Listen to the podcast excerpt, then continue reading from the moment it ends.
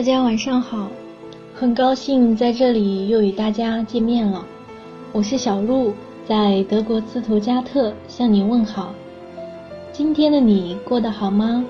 今天让你最开心的事是什么呢？欢迎大家留言与我分享。留学书房，温暖心房。今天想给大家分享奥地利作家茨威格的。一个陌生女人的来信，不知道大家是不是都有过暗恋的经历？如果你现在正在经历，希望在读完这个故事之后，你能够鼓起勇气走出来，向心仪的人表白心声，继续追寻自己的幸福，不留遗憾，而不再困自己于内心中。回到文章，茨威格是中短篇小说巨匠，他非常的擅长人物的心理描写。在今天的这篇文章中，作者对女主人公的暗恋心理状态描写的非常的真切，并且刻骨铭心。这篇文章主要是用女主人公的第一人称来叙述的。女主人公十三岁时便开始暗恋男主人公，并且毕生爱慕着这位作家。这位女子也在与他过了三夜之后怀孕。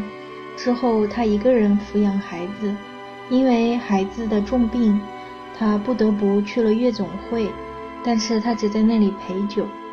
今天给大家分享的就是结尾的部分。希望你会喜欢。可是你从来都没有认出我来，没有，你没有认出我是谁。我对你来说，从来都没有像这一瞬间那样的陌生。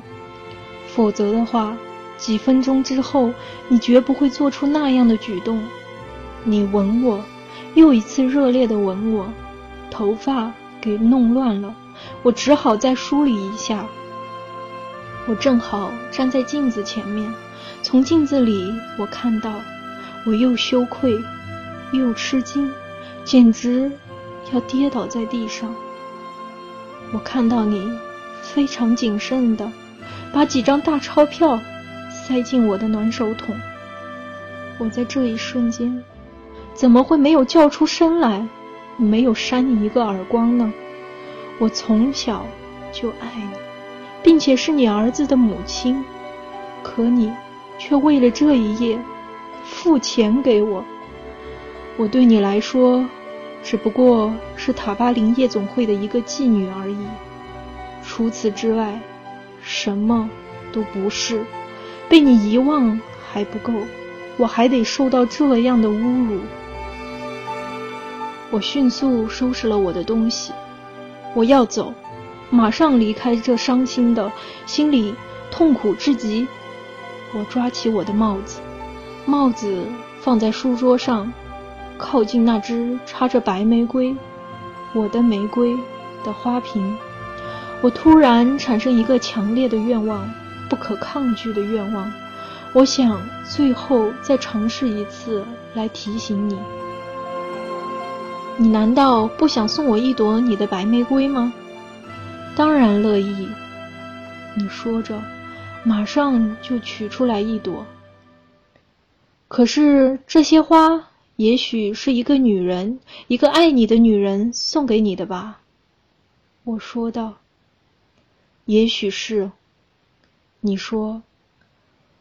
我不知道是别人送来的，我不知道是谁送的。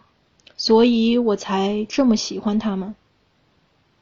我又盯着你说：“也许这些花儿也是一个被你遗忘的女人送的。”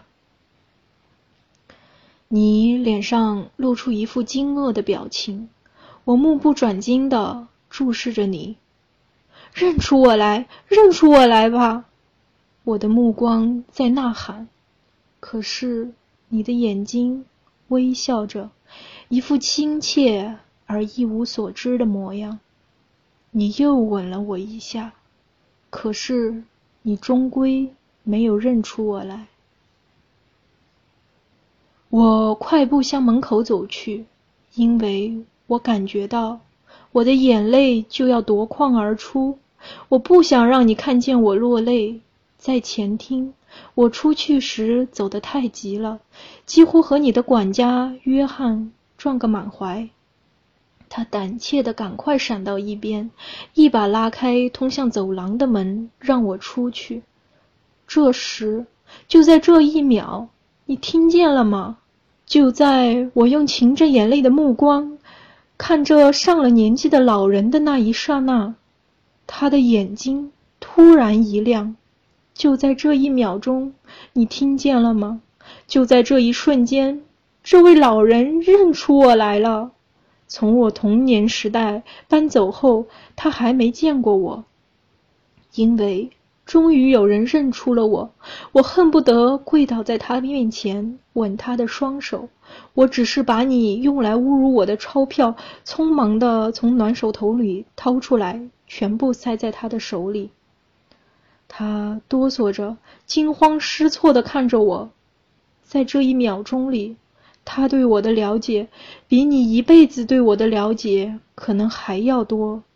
所有人，所有人都宠爱我，大家对我都好，只有你，只有你把我忘了，只有你，只有你从来都没认出我。我的孩子死了，是我们的孩子。现在我在这世界上再也没有别的人可以爱，除了你。可是你到底是我的什么人呢？你从来都没有认出我是谁。你从我身边走过，犹如从一条河旁边走过，踩到我的身上。犹如踩在一块石头身上，你总是一直走啊走，让我永远等着。曾经，我一度以为把你抓住了，在孩子身上抓住你，你这匆匆离去的人。可是，他是你的孩子，一夜之间他就残忍的离我而去，他也要出门旅行了。他也会把我忘得干干净净，一去永不复返。我又变成孤零零的一个人，比过去任何时候都更加孤苦伶仃。我一无所有，你身上的东西我一无所有，再也没有孩子了，没有一句话，没有一行字，没有一丝回忆。要是。有人在你面前提到我的名字，你也会像陌生人似的，只是听听罢了。既然我对你来说都已经死了，我又何必不乐于死去？既然你已离我而去，我又何必不远远的走开？不，亲爱的，我不是责备你。我不想把我的悲苦抛进你欢乐的屋子里去，不要担心，我会继续来逼你，请原谅我。此时此刻，我必须把内心的痛苦大声说出来。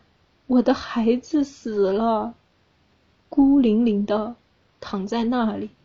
就这一次，我必须要和你说说，然后我再默默的。回到我的黑暗中去，就像这些年来我一直默默的待在你的身边一样。但是，只要我活着，你就永远也不会听到我的呼喊。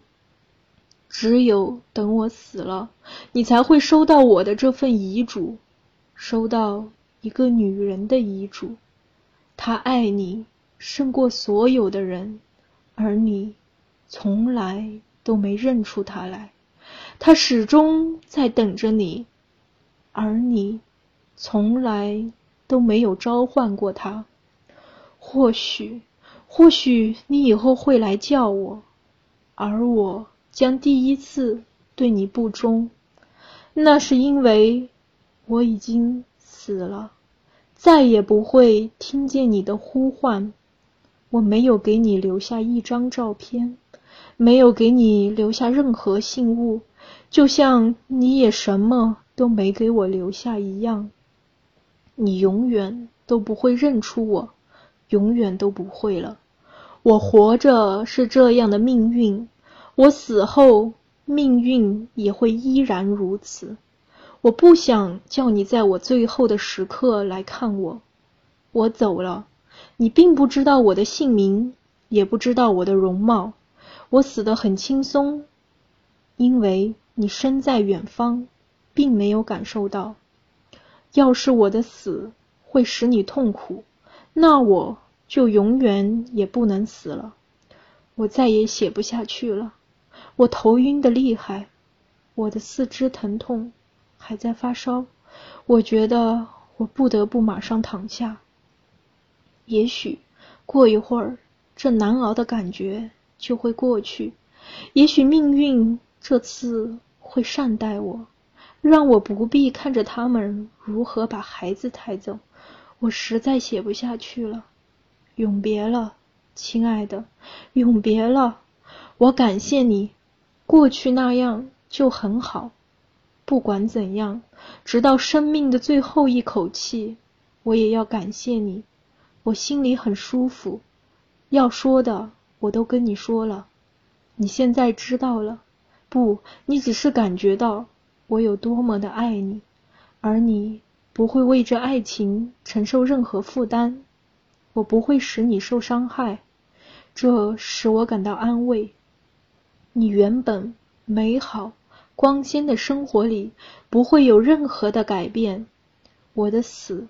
并不会给你增添痛苦，这使我很安心，我亲爱的你。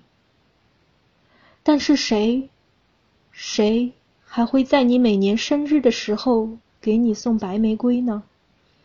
啊，花瓶将要变成空空的，一年一度在你四周吹拂的气息，我生命中微弱的气息也将随之而去。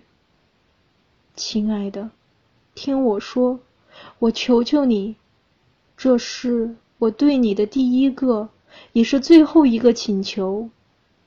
为了让我高兴，每年你过生日的时候，过生日的那天，人们总是只想到他自己，去买些玫瑰花，插在花瓶里。